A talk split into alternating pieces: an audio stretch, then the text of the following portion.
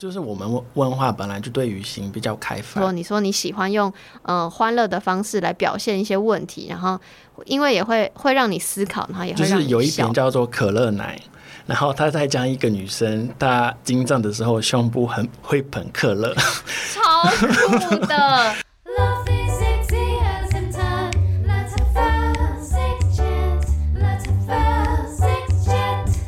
到 Sex Chat 谈性说爱，我是杨。今天呢，嗯、是久违的跟漫画家聊天的集数，非常开心，非常期待。因为这个漫画家呢，他叫做卢卡斯。然后我其实从哇，不知道什么时候哎，就是之前有在嗯、节目上介绍过一本那个漫画集叫《彩虹公寓》，应该就是那时候开始。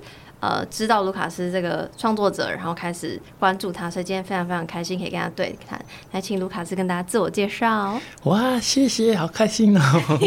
大家好，我是卢卡斯，然后我是巴西来的，所以我中文不是很标准，真的对不起大家。不可能，已经 你今天可以跟我就是这样用中文对谈，已经很厉害，因为我觉得我没有办法做。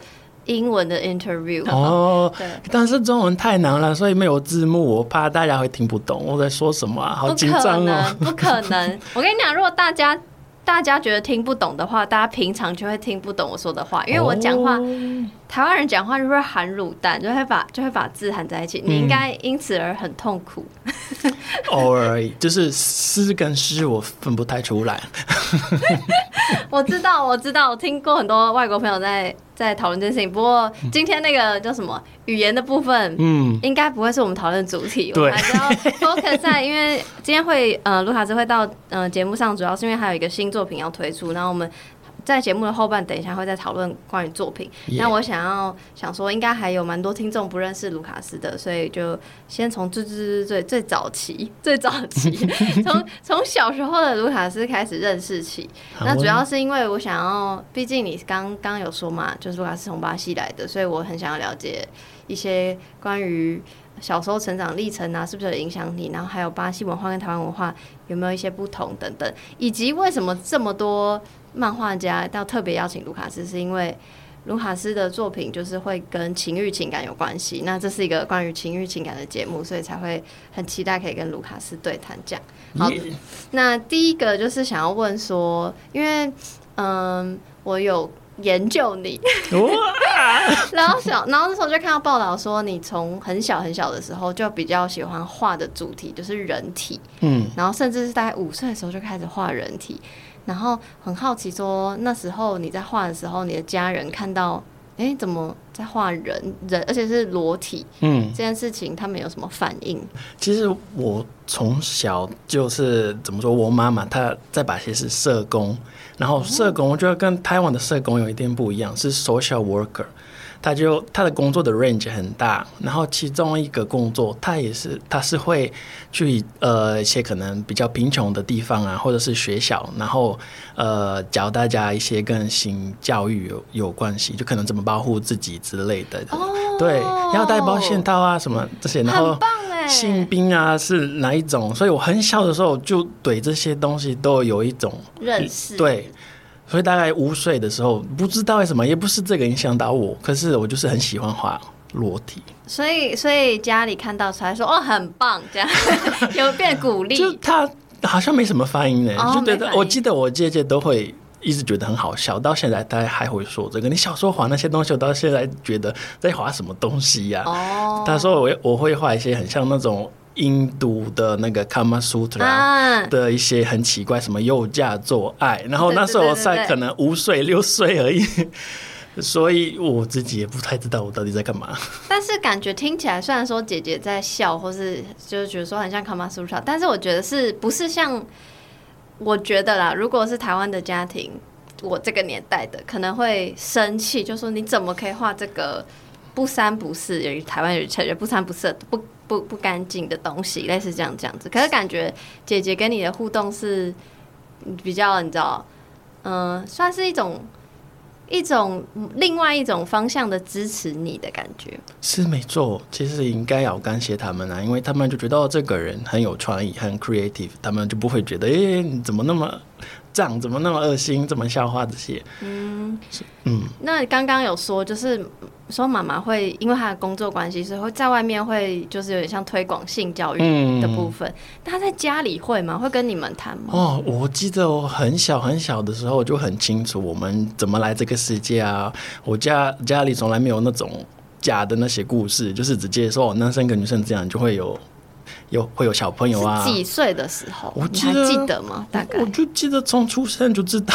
真假的？就因为我记得这个，我记得很清楚。大概五六岁的时候，我妈妈给我们看一个，就是有很多照片，就是性病的照片。就是如果你不不好好照顾，不好好洗那边啊，不好好洗鸡鸡、洗美美，就会有这什么样的病。然后那些照片都很可怕，就是一些。很烂掉的，的那些有的没的，然后接下来他就是就是说啊，我们要带保险套，保险套是的，保险套是什么东西呢？嗯，然后这个都是从很小的时候就有概念。嗯，哎，但我很好奇，因为如果是看到比较可怕的照片，在那么小的年纪，你反而你会不会觉得哈，那性这件事情好可怕？呃，就不不要碰这样。不会，就是就真的要小心，就这样子。OK，所以还是是不是那种，就是台湾有一个词叫威吓式教育，就是说如果你不怎么样，你就一定会怎样。所以如果你不遵守我说的，你到时候怎么样了，你就是活该，类似这种感觉，就是会比较只只讲负面的事情。我并没有感觉到这样子，就感觉我妈妈真的是在帮我们知道怎么保护自己，嗯，这样子。那他会讲性的。开心的事情，因为这个是比较安全层面。嗯、他会讲说，就是比如说以后到交往啊，什么那种比较情感面的事情，他也会分享。对，一定会啊，因为这样我们才会知道，呃，什么样是好的，什么样是不好的。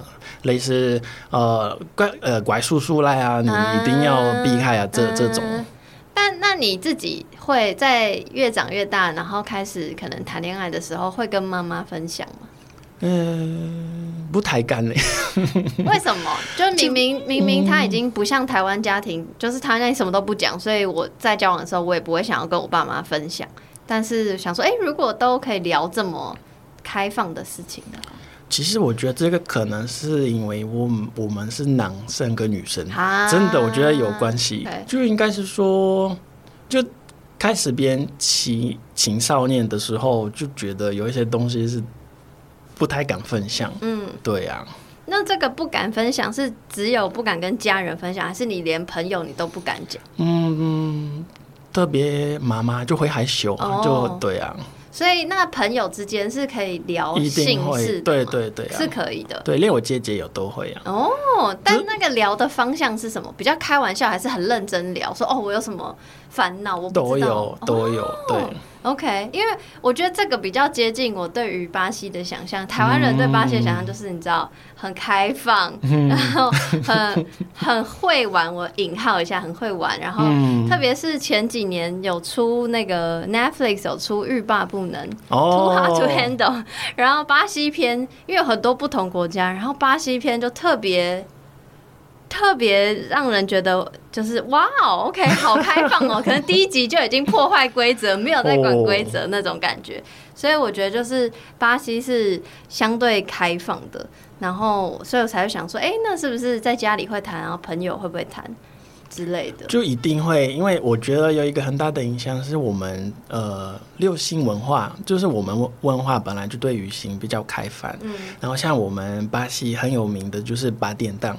其实跟台湾的八点档很像，可是我们那边真的是大家都会看，然后那个八点档里面一定会有床戏。我要问，我要问，举手发问，嗯、请问，因为台湾早期我小时候在看的八点档的床戏，就是可能会亲亲我我，就亲来亲去到床上，可是下一幕就是黑，然后再下一幕就隔天早上就会就会不讲中间发生什么事情，就那巴西巴西就会。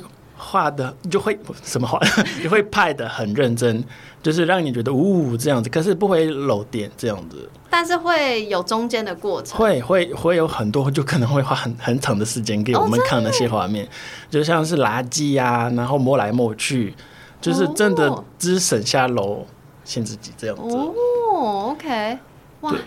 好想看，很想看。就网络上可以找啊，就真的很多。那对我们来说，看这样的画面就不会觉得有什么好害羞或者觉得奇怪，就反而我们现在不是很红那个呃韩国的偶像剧嘛，现在全世界都很红，就反而大家会觉得，哎，怎么他们亲嘴怎么那么？没感觉，就怎么那么害羞？就 大家会觉得好像是小朋友在看的东西，啊、会有这种感觉。哦，对啊，确实就是我们印象中巴西人都是会比较直接表达情欲，但是呃，刚刚都在讲巴西的事情，然后马上要进入到来台湾的阶段，哦、但是还没有来台湾之前，就是我看报道你是说，因为你看到 S.H.E 的 MV，、嗯、然后觉得哇，这什么好有趣，然后再看，然后又看到就是一些。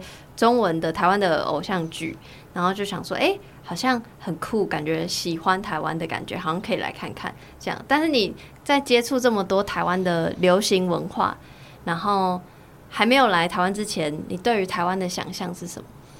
嗯，一定是很梦幻的感觉。嗯，因为我怎么说呢？就我那时候，我觉得我自己跟不上我的同学们、我的朋友们，因为巴西大家很很早就。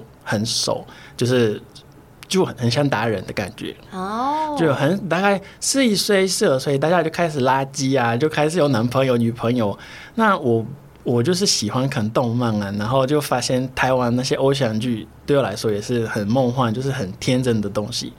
我那时候就就我的个性也是很天真，那大家都已经就是。每个周末都出去喝酒什么的，我就我还没有到那边，我还没有到那边，所以刚好我看那些台湾的东西，对我来说是我那个时代，呃，那个时候是十二岁到到高中毕业，就刚好是我我我很喜欢那。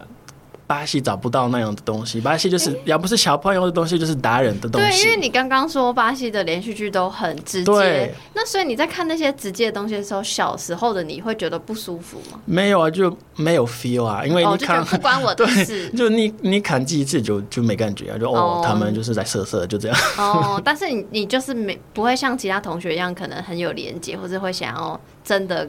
开始谈恋爱或什么的，有的没的，这样。就我觉得还没有到那个时间，嗯、我只是想要在家里看动漫而已。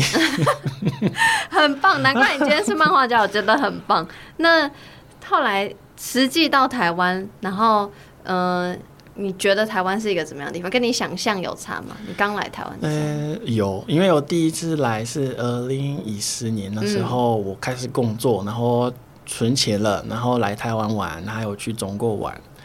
然后就哎、欸，那时候我还是觉得很梦幻，我还是觉得很偶像剧哦，真的吗？对，然后 好险，就来了呃一个月，在台湾一个月，然后在中国一个月，然后后来回巴西了，然后觉得、啊、我一定要再回台湾一次，所以我就申请那个台台北艺术大学的研究所再回来了，嗯、这样子。那那个我有看到说，就是你后来在台湾有看到槟榔西施，嗯，然后槟榔西施这件事情。也影响到你第一个创作作品的主题，就是槟榔。其实这是一个非常非常台湾味的东西，没错。然后，就是，可是槟榔西施这件事情有打破你刚刚说哦，觉得台湾很梦幻吗？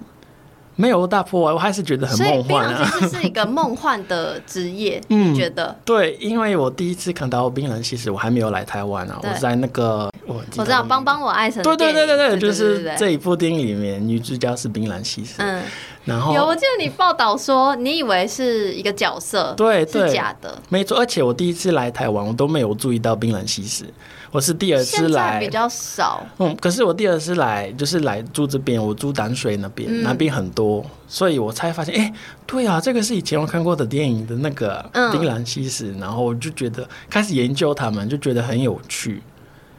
就是闯草草的，在一个玻璃屋里面买槟榔，这个东西在别的国家真的没有。所以这个有趣跟梦幻是给你的感觉是一样的。我觉得有。哦，那那再问一个，所以有有趣，然后梦幻，那你有觉得因为有槟榔西施这个行业这个职业，所以你觉得台湾是一个开放的地方吗？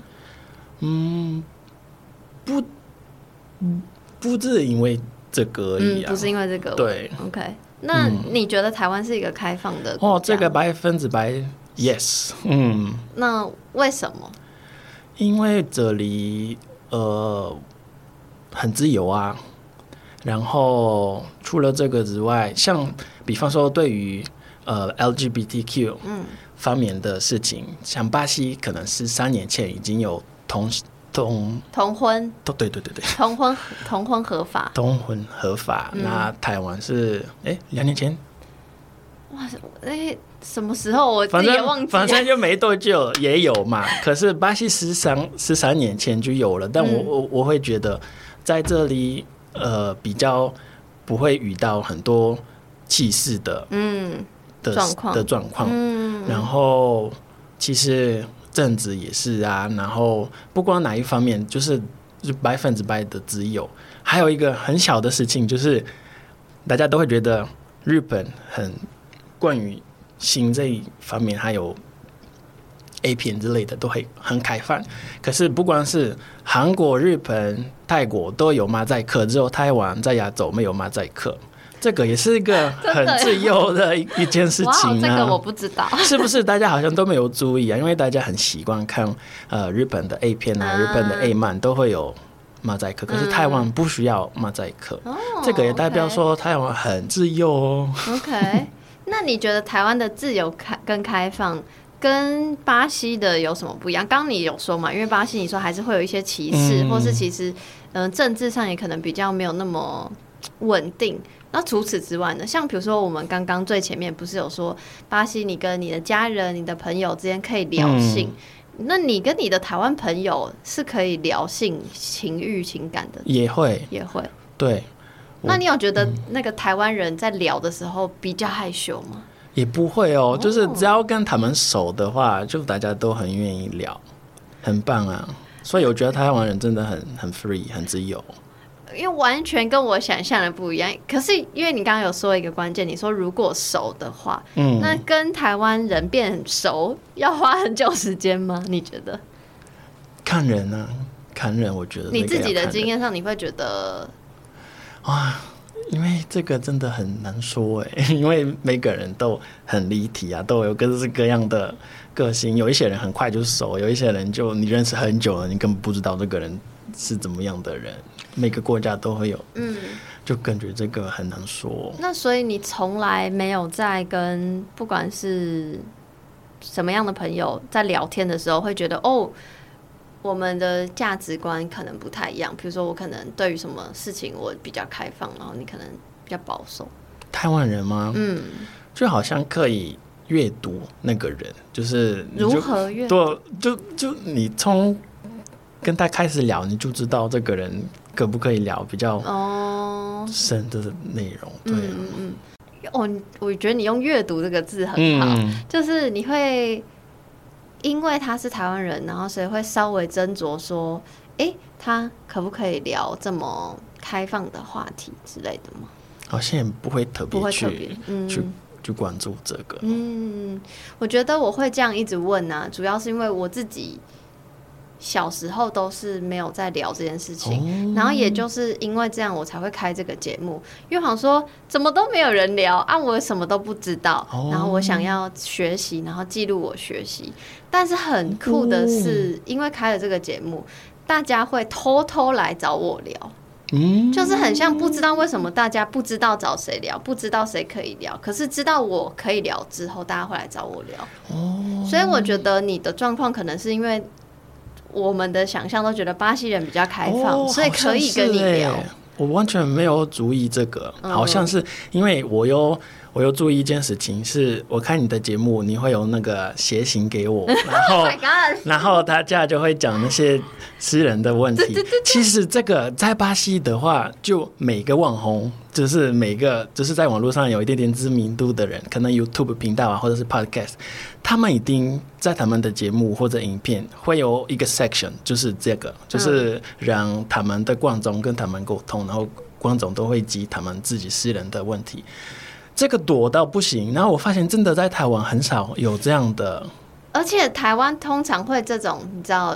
投你的问题都是问工作，嗯，然后问什么人生目标，然后问就是我这个也很重要，只是我就会觉得说，哎、欸，那那姓氏呢？那情感呢？就是这些事情小，你看小时候没有任何一堂课是关于这个，嗯，顶多顶多我们有一种就叫健康教育课，就是会像刚刚你说妈妈有教的，就是关于保险套，可是只讲这个，没有告诉你说，那我们要怎么开始？嗯，啊，如果。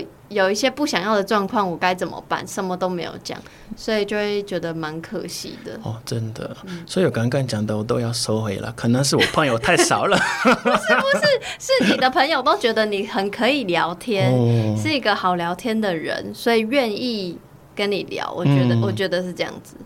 那还有一个是因为有有追踪你的社群嘛，然后就有在你的 Instagram 上面看到你会分享你跟你伴侣的照片。哦，对对，然后因为你的伴侣是台湾人，嗯，那你们之间有任何就是因为文化差异的沟通上的困难吗？还是完全没有？因为你已经很台湾了。我觉得对，就是我我快要变台湾人了。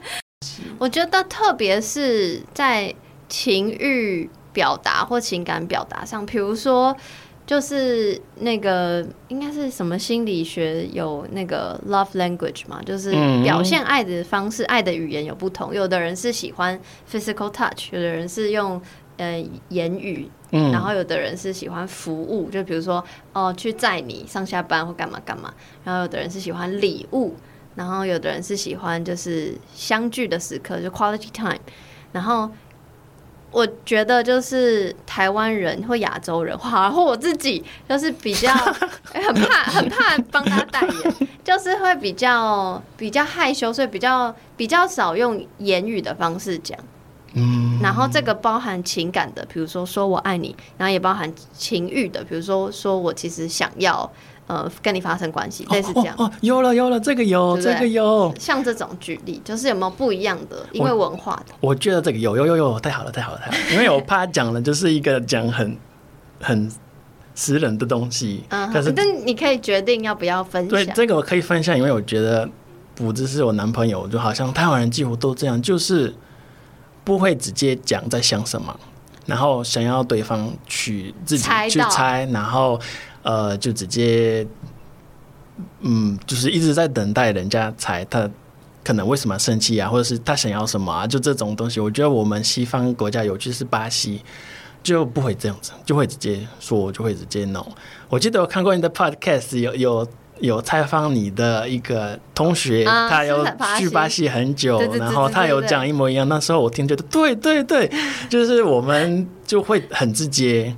就不爽，就是要我不爽，你这样，那就是这些事情就会让我我自己觉得啦，就会让我们沟通，呃，还有我们可能好的时刻更多，然后沟通也会比较方便，然后会呃怎么说？就我觉得好很多了。我觉得是有越来越好了。哎、但我很开心你有听巴西那集，因为我。对巴西其实真的很不了解，嗯、然后是因为我那个朋友，然后我才了解。然后我觉得我在他身上学到很酷的一件事情是，因为我们都觉得 台湾人很容易觉得就是巴西很开放，然后开放很容易被。认为说开放等于随便，嗯、但其实就是我听他的经验就觉得，其实巴西人对于情感是不随便的，只是可能很珍惜时间还是什么，就是我就是要告诉你我喜欢你，我想要跟你做这件事情，要或不要啊，不要啊，好，那我就是就是他们还是在他的经验里面，他告诉我说，巴西人还是非常非常相信真爱这件事情，嗯、就不是说因为比如说很直接或是可能。很情欲感很重，然后就好像不会不不屑真爱这样。其实他们是很重视你，你你也这样认为吗？嗯，没错，就是很重视。因为我觉得好像巴西越来越会分，嗯，性爱跟爱情这个东西，嗯嗯，就是分的意思是分很开吗？还是说，就是我跟你做爱不等于说我们是要当情侣这样子。嗯但是想要怎么样会讲清楚，这样对，就连这个也要沟通清楚。我觉得这很重要哎、欸，嗯、因为我哪知道，要是我可能就会以为你要跟我在一起，我就会误会了。对，但是可是我觉得只要有讲，我都可以接受。嗯，所以我觉得这个是，所以目那目前你跟你的伴侣是没有什么太大的，就是因为文化上的困难。就我觉得只有这个而已啊，就是有些有时候。我是会很直接，然后他可能不会很直接，嗯、然后我又那么笨，所以有可能很多有很多事情他希望我去了解啊、哦，我好懒得去了解哦，你就直接讲我做了什么错事啊这样子，嗯，懂懂懂懂。就那我发现其实这个不是他不是他个人的问题，我发现台湾人很多都会喜欢这样子，嗯，就没办法，因为成长成长的关系，嗯、就是我们的文化比较偏讲。嗯，那讲到感情，刚好就是最前面我。就是我认识你的作品是《彩虹公寓》里面你画的达令式，哦、然后是在讲双性恋的故事，然后我超级无敌喜欢，真的吗？因为 因为那这个也不算是一个 come out，但是是跟你 come out，就是我小时候都出生我就觉得我就是异性恋，就是没有什么好选的，嗯，我不会质疑这，不会想说哎、欸、有没有别的可能，我没有想过，然后一直到高中才觉得说哦。哦，所以我是双性恋喽，这样子，嗯、因为我喜欢那个女生。然后后来，但是现在我会定义我自己是泛性恋 （pansexual）。嗯，对。但这个 pansexual 是什么？这个之后其他再说。我只是很好奇说，哦，因为很少人，至少我我的。观察里面很少人在聊双性恋，对，然后就好像大家只聊同同志议题、同性恋议题，因为同婚嘛。但其实性别跟性倾向有超级无敌多，然后你觉得双性恋就很少人提，所以我刚我看到一个。有关双性恋的作品，我就超开心，所以我非常非常非常喜欢。太好了。然后我就很好奇，说，哎、欸，那你的双性恋认同是就是是像我刚那样那种历程吗？还是你有别的？你一你小时候就有觉得你可以是什么吗？其实我跟那个里面的角色一模一样，啊、就是在画自己的故事。就是那个角色呢，他是从小就扛一个超级英雄，然后。他就是会看那个，就是那种肌肉很大什么的，然后就觉得哇，就是那有一种他自己就自己小时候就不不会知道他是希望变成这样子，那还是他喜欢那样的东西，有这种感觉，然后到最后你会慢慢的去了解，其实我对那个是有兴趣，然后可是呢，你都跟女生在一起，那那个东西你就不用去管它，那我相信。很多双性恋都这样子，所以那个漫画里面我就用那个投名这个隐喻，是吗？隐喻，metaphor，yeah, 对，隐喻 来去表现这个感觉，因为大家会觉得呃，这个社会里面啊，我喜欢女生，那我干嘛要跟男生在一起？可是要是你今天恋爱，那你就一定要一定要给大家知道啊，不然呢？嗯，所以就是用这样的方式去。表现双性恋这个题材，嗯、那因为你刚刚说你跟这个故事的主角很像，嗯，但是故事主角我看画起来的样子，应该也是一个大概二十几岁的人，嗯，所以你是在二十几岁之后才觉得说，哦，我不不不是想变成这个样子，我是喜欢这类型的人，嗯、还是更小？应该。更小了，就是跟那个，因为那个角色我没有演，他从小时候到长大，所以那个中间我们都不知道。嗯、就是应该是说你自己知道，可是你你就是不需要去捧那个东西，不需要去试试看。嗯，然后知道你终于死了，然后就就是要面对这样子。那那个面对是因为在在巴西双性恋这个议题是大家会讲的吗？还是？嗯，其实现在越来越多讨论啊，嗯、但是双性恋它不管是在异性恋的艳丽，或者是在同性恋的艳丽，它都是一个。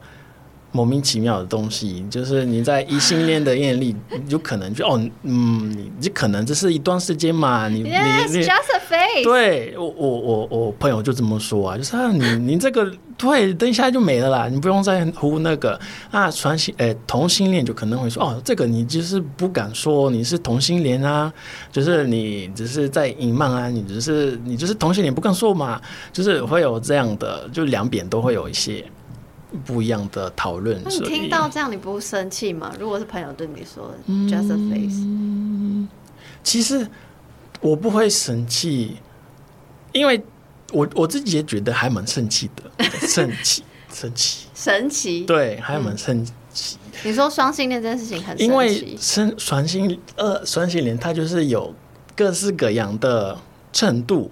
啊，对对对对对，然后比方说，是是 spectrum，它不是说你就是对对对对对样，所以我们连我们自己都会有一种，哎，比方说，我最近才发现，我小时候有在玩乐团，然后我们的贝斯手是一个女生，然后她然很明显是 lesbian，她喜欢女生，一直都跟女生在一起，然后我来台湾之前，她突然交过一个男朋友，嗯，然后我就吓到了，就说，哎。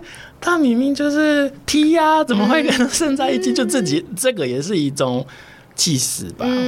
歧视，歧视。我觉得不要歧视，有一点太嗯严重，可能说刻板印象，对对，刻板印象、偏见、偏见。结果呢，我最近在，因为好久没看到他的事情，然后我去看，他还在跟那个男生一还在一起，已经过了八快九年了哇！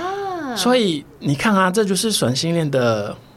神奇，神奇哦，讲不出来这个字。神奇，I know，I know。对.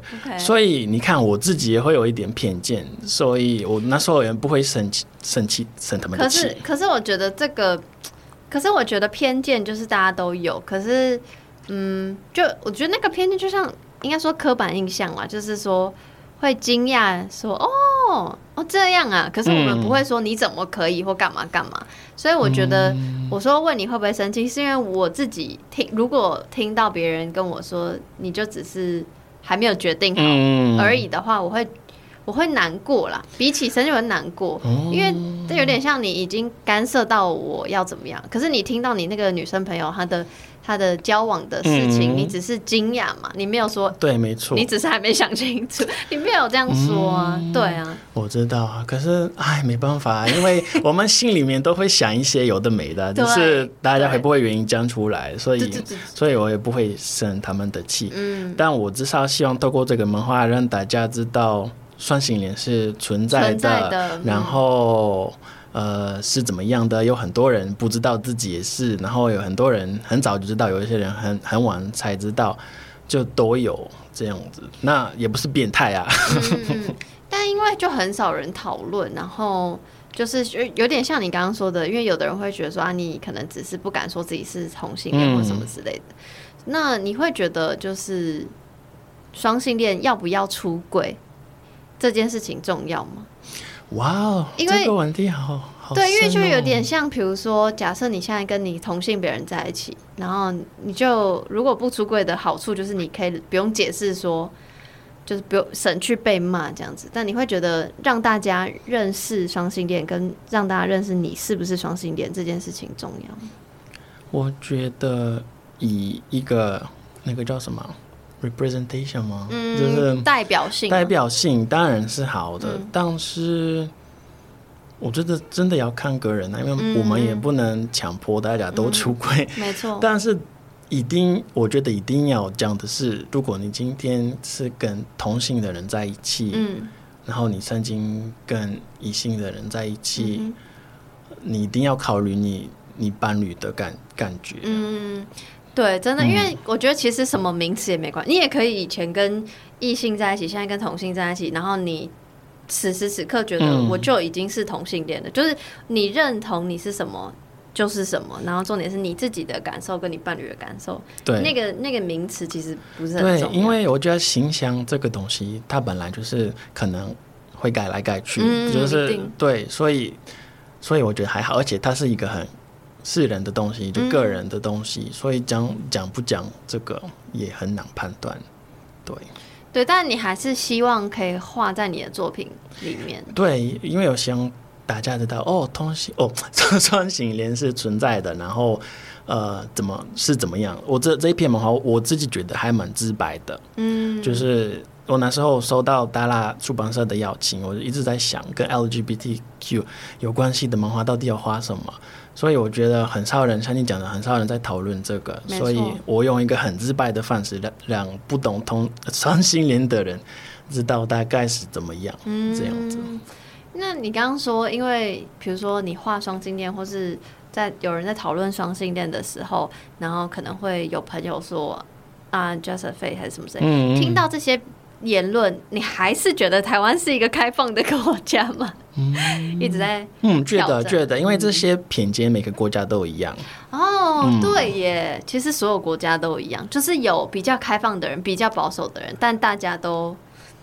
对，哦、没错，我还是要对台湾有信心啦。大家、嗯、听众可能会以为我很贬低台湾，没有，我只是很好奇卢卡斯生活在台湾这么久的想法，因为想说从一开始来台湾念书到现在已经几年了，很久了。哦哟，啊，八年了吧？八年，八年多了。对，对，那你这八年之内，你有觉得台湾有越来越进步？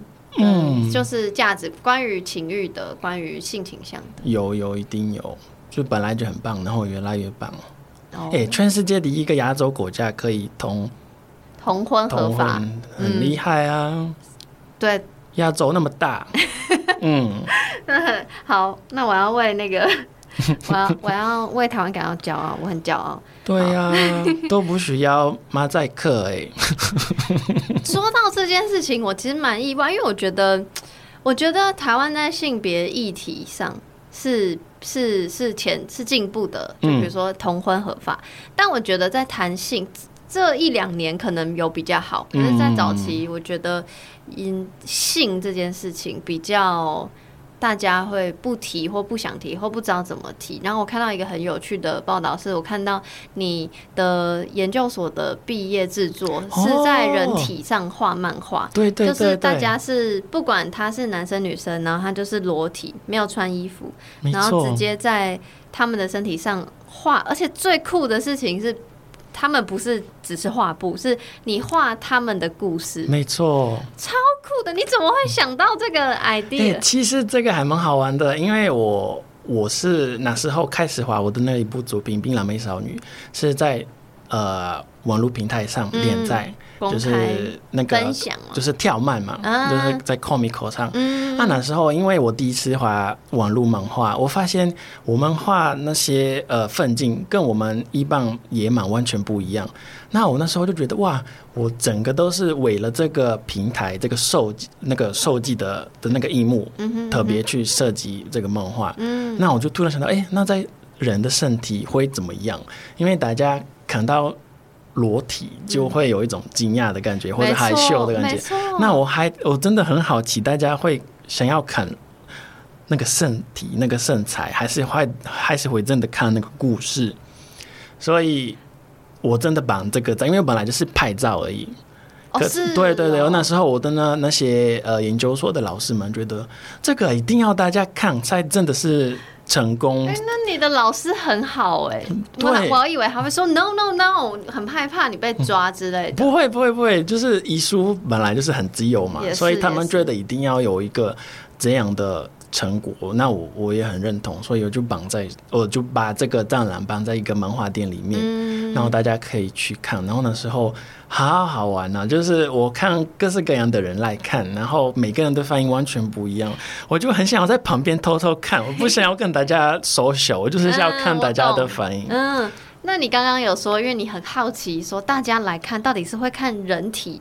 身体本身还是会看你的漫画，你观察到什么？嗯，我跟你说都有，就包含我自己啊。我画的时候我会很紧张啊，因为就是哦，人家的身体耶，人家的鸡鸡，人家的胸部，对啊，就都会很紧张。然后我发现会有一些人，他们呃特别来看。人家的裸体很明显，呃，因为这是一件特别的事情。没有没有没有，真的是有一些变态，就是第一天有女生裸 裸体，嗯所以有一些男生就是带着摄影机，然后就一直看一直看，根本就没有考进他去看漫画，就是正想要课想要看女神的裸体。那让我最惊讶的是，很多小妹妹也不是小妹妹来，就是女生嘛，就很年轻的女生来，她看男生的。裸体完全没有害羞或者就是生气，或不就是他们的反应就是真的在看漫画的感觉。嗯嗯、尤其是因为在在那边，我有画，我有一画东西，他们很认真看人家的鸡鸡，然后就哦，就是在看漫画，就不会害羞。嗯、然后因为那个股市跟那个人有关系，对对对，所以看完他们继续跟他聊，哎，那之后怎么了吗？就就那我觉得这个是一个很棒的的经验，我想要再办一次，嗯、可是很累哦，感觉很难。对，然后我觉得最好笑的是有一个五级上，一个欧巴上，他们来了。然后他们完全没有反应，他们站在那边，然后没有觉得惊讶，没有觉得好奇，没有觉得是艺术家。我也不知道哎、欸，我也不敢问他们怎么会来，是不是走错地方啊？就是迷路了。就是他们的反应真的让我很好奇，然后结果我就没有答案。嗯，但我觉得很棒的是，大家反应都不一样。刚刚有提到，就是来看的人，观众的反应都有不一样，有看身体的，也有看认真看漫画。嗯、然后你自己也是有一些紧张，因为人家的身体嘛。那我很好奇，被画的人他们的反应，他们好可怕哦！什么什么意思？他们我不知道为什么，对，是陈生，他们完全都很自然，就觉得没怎样。被你画的时候也也很自然。那被看的，被观众看的，他们也在那边就不在乎，就聊天啊，就感觉。嗯哇，真的那些人真的很专业。嗯，他们他们平常就是做人体 model 吗？没有哦，哦，一个都没有。素人 哦，一个艺术家，我的同学，然后其他我都是透过朋友的朋友认识。哦，okay、他们都是有各式各样的职业，没有人是在楼的。所以整体下来，这个制作是非常就是让你觉得很开心跟很意外的。没错。哦，这这这真的很棒！如果如果你不累，有时间 哦，我很想，我会很期待。好啊，下次 好，一定会再办一次的。嗯，好，那时间来到了这个节目后半段，就终于要讲新作品了。好，新作品是叫做《信心冒险记》，然后。这集节目上线的时候，应该是已经出版了。反正所有的资讯我都会放在节目下方的资讯栏。然后想要先请卢卡斯，可不可以跟大家介绍，这是一本大概有哪些故事的漫画集？哇，太好了！这个这个漫画集它有我画过的九篇个短篇漫画，然后其中。一个有刚刚我们讨论的彩虹公寓，嗯，然后另外一片也有一个叫做皮卡索强迫症，是我是十年前画的，我还在巴西的时候画的。然后最好玩的是那个男主角他有一个强迫症，就是在人的身体画画。我后来才发现，我真的不是故意的，我我才发现，哎，这个跟我毕业制作很像，哎，对，就是哎，等一下，可是这个这个是你画的啊，是你在画。哦，oh, 等于你你在做毕业制作的时候，你没有想没有想到说，我以前画过这样的一个故事。我当然是才想到了，说，哎、欸，我以前的我以前画的一个萌画，跟我现在在做的事情很像。哦，oh, 因为我有先就是因为大拉很很人很好，像我先看了，所以就是我看到这个故事的时候，我然后在准备今天这集嗯访问节目的时候。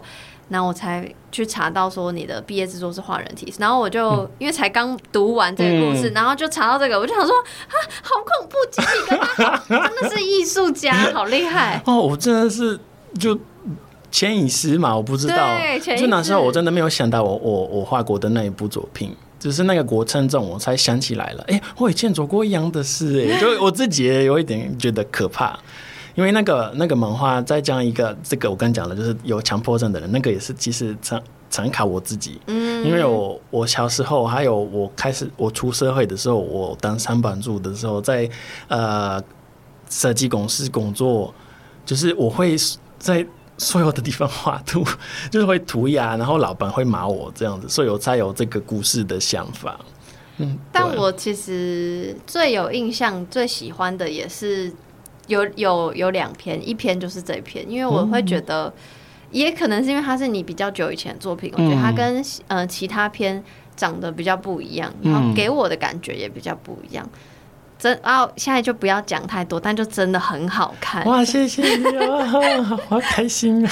还有其他篇你是想要特别分享的吗？故事？就是有一篇叫做可乐奶。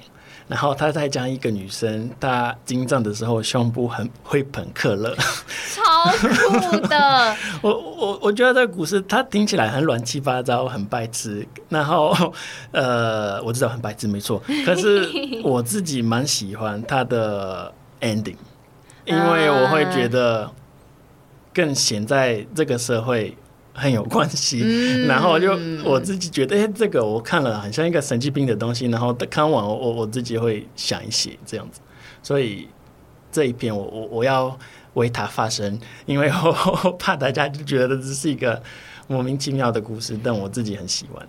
我我突然想到，我刚刚说为什么我喜欢有两篇，其中一篇是毕卡索那篇，是因为嗯。呃其他篇我自己目前看起来都很像刚刚那个可乐奶的感觉，就是啊，这个设定好无厘头，就是好好好闹哦，在干嘛？但是又真的很有趣，然后又真的有讲到你想要讲的事情。但是那个毕卡索强迫症比较比较没有那么无厘头，当然在人体上画画也是 也是一件你不会想象到的那个故事设定，只是比较没有。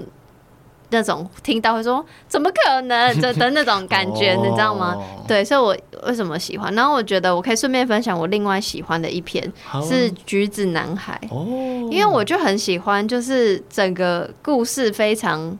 异想天开，就是你真的想象不到，然后但是又很合理，就是所有的安排发生的事情都很合理，然后是很是很开心的，是喜剧的感觉，然后我很喜欢这个感觉，然后但是其实这个故事里面又有一点，其实我知道你要谈论什么议题，所以它有一点点可爱，但是很又心酸酸的感觉，就是啊，好，我很难不爆雷的讲故事，反正总之就是。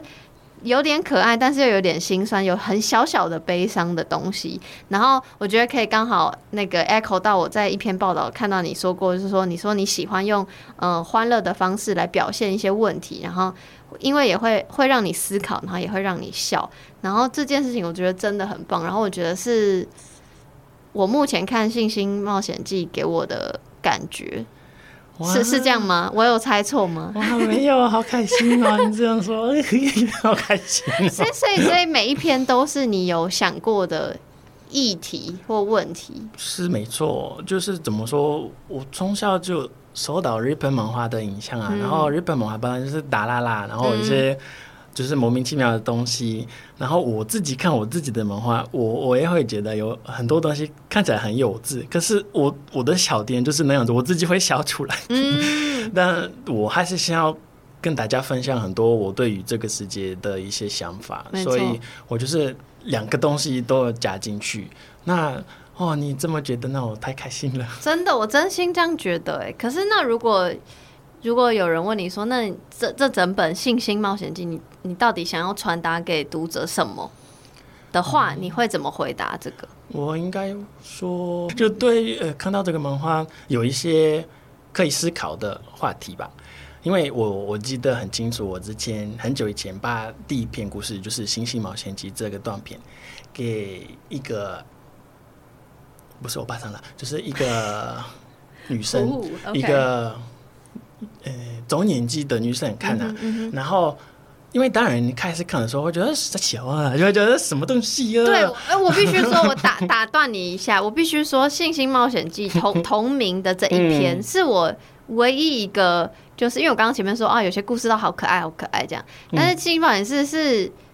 我会觉得故事设定是我有一点这样，就皱眉头，就想说、啊、怎么办？我把他放在第在在开头哎，没有那个皱眉头是说，嗯，怎么会这样安排？就是你会有一点点，嗯、就是也不是不舒服，只是就是会想说什么意思这样子？你会很想要，嗯、我觉得是会让你想要继续看下去，嗯、但是但是后面的转折。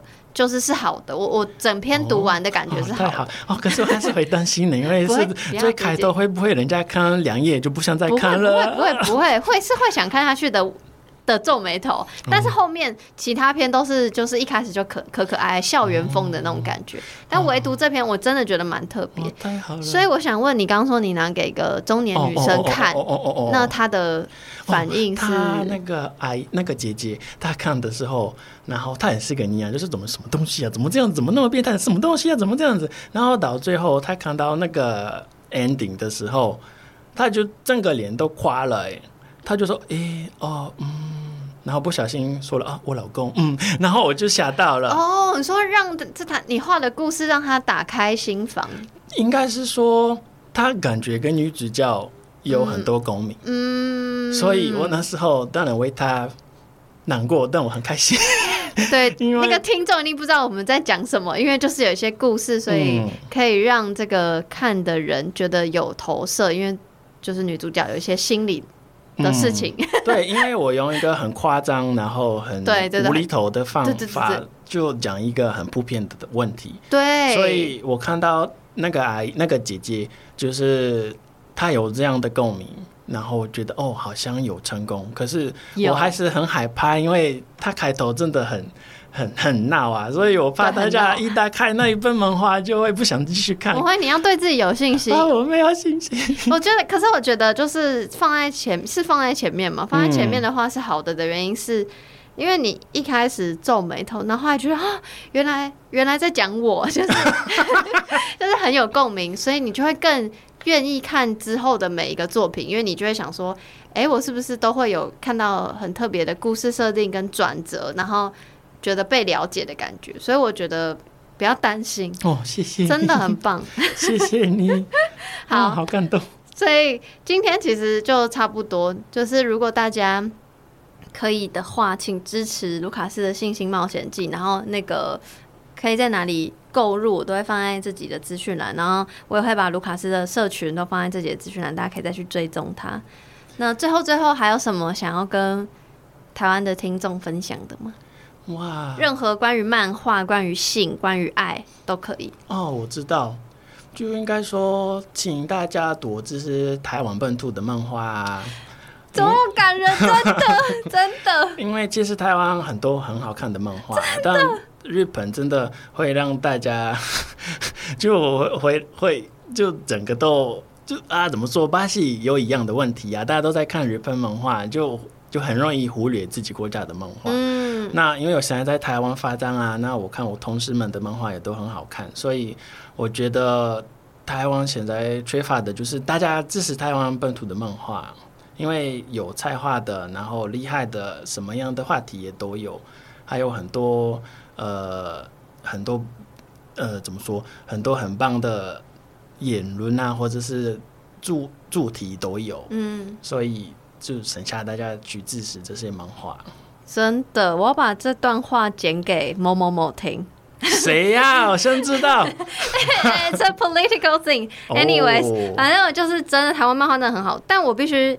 那个 confess 坦诚，我其实也是小时候嘛，都嘛接触日本嘛，嗯、没办法，因为就是他们就文化输出很厉害，所以就是都会看日本漫画。然后长大，我真的可能是做节目二十几岁才才知道，呃，哪一些台湾漫画家，然后才真的就是开始认识不同出版社的人，然后就就就会推荐我，然后就一个一个这样连着看，就真的觉得。台湾漫画真的很厉害，而且不是就是真的什么类型都有，然后 真的希望大家可以支持好的创作者，所以要支支持卢卡斯，哇，算半个台湾人，好感人哦，真的好，那今天就非常非常谢谢卢卡斯，谢谢，谢谢。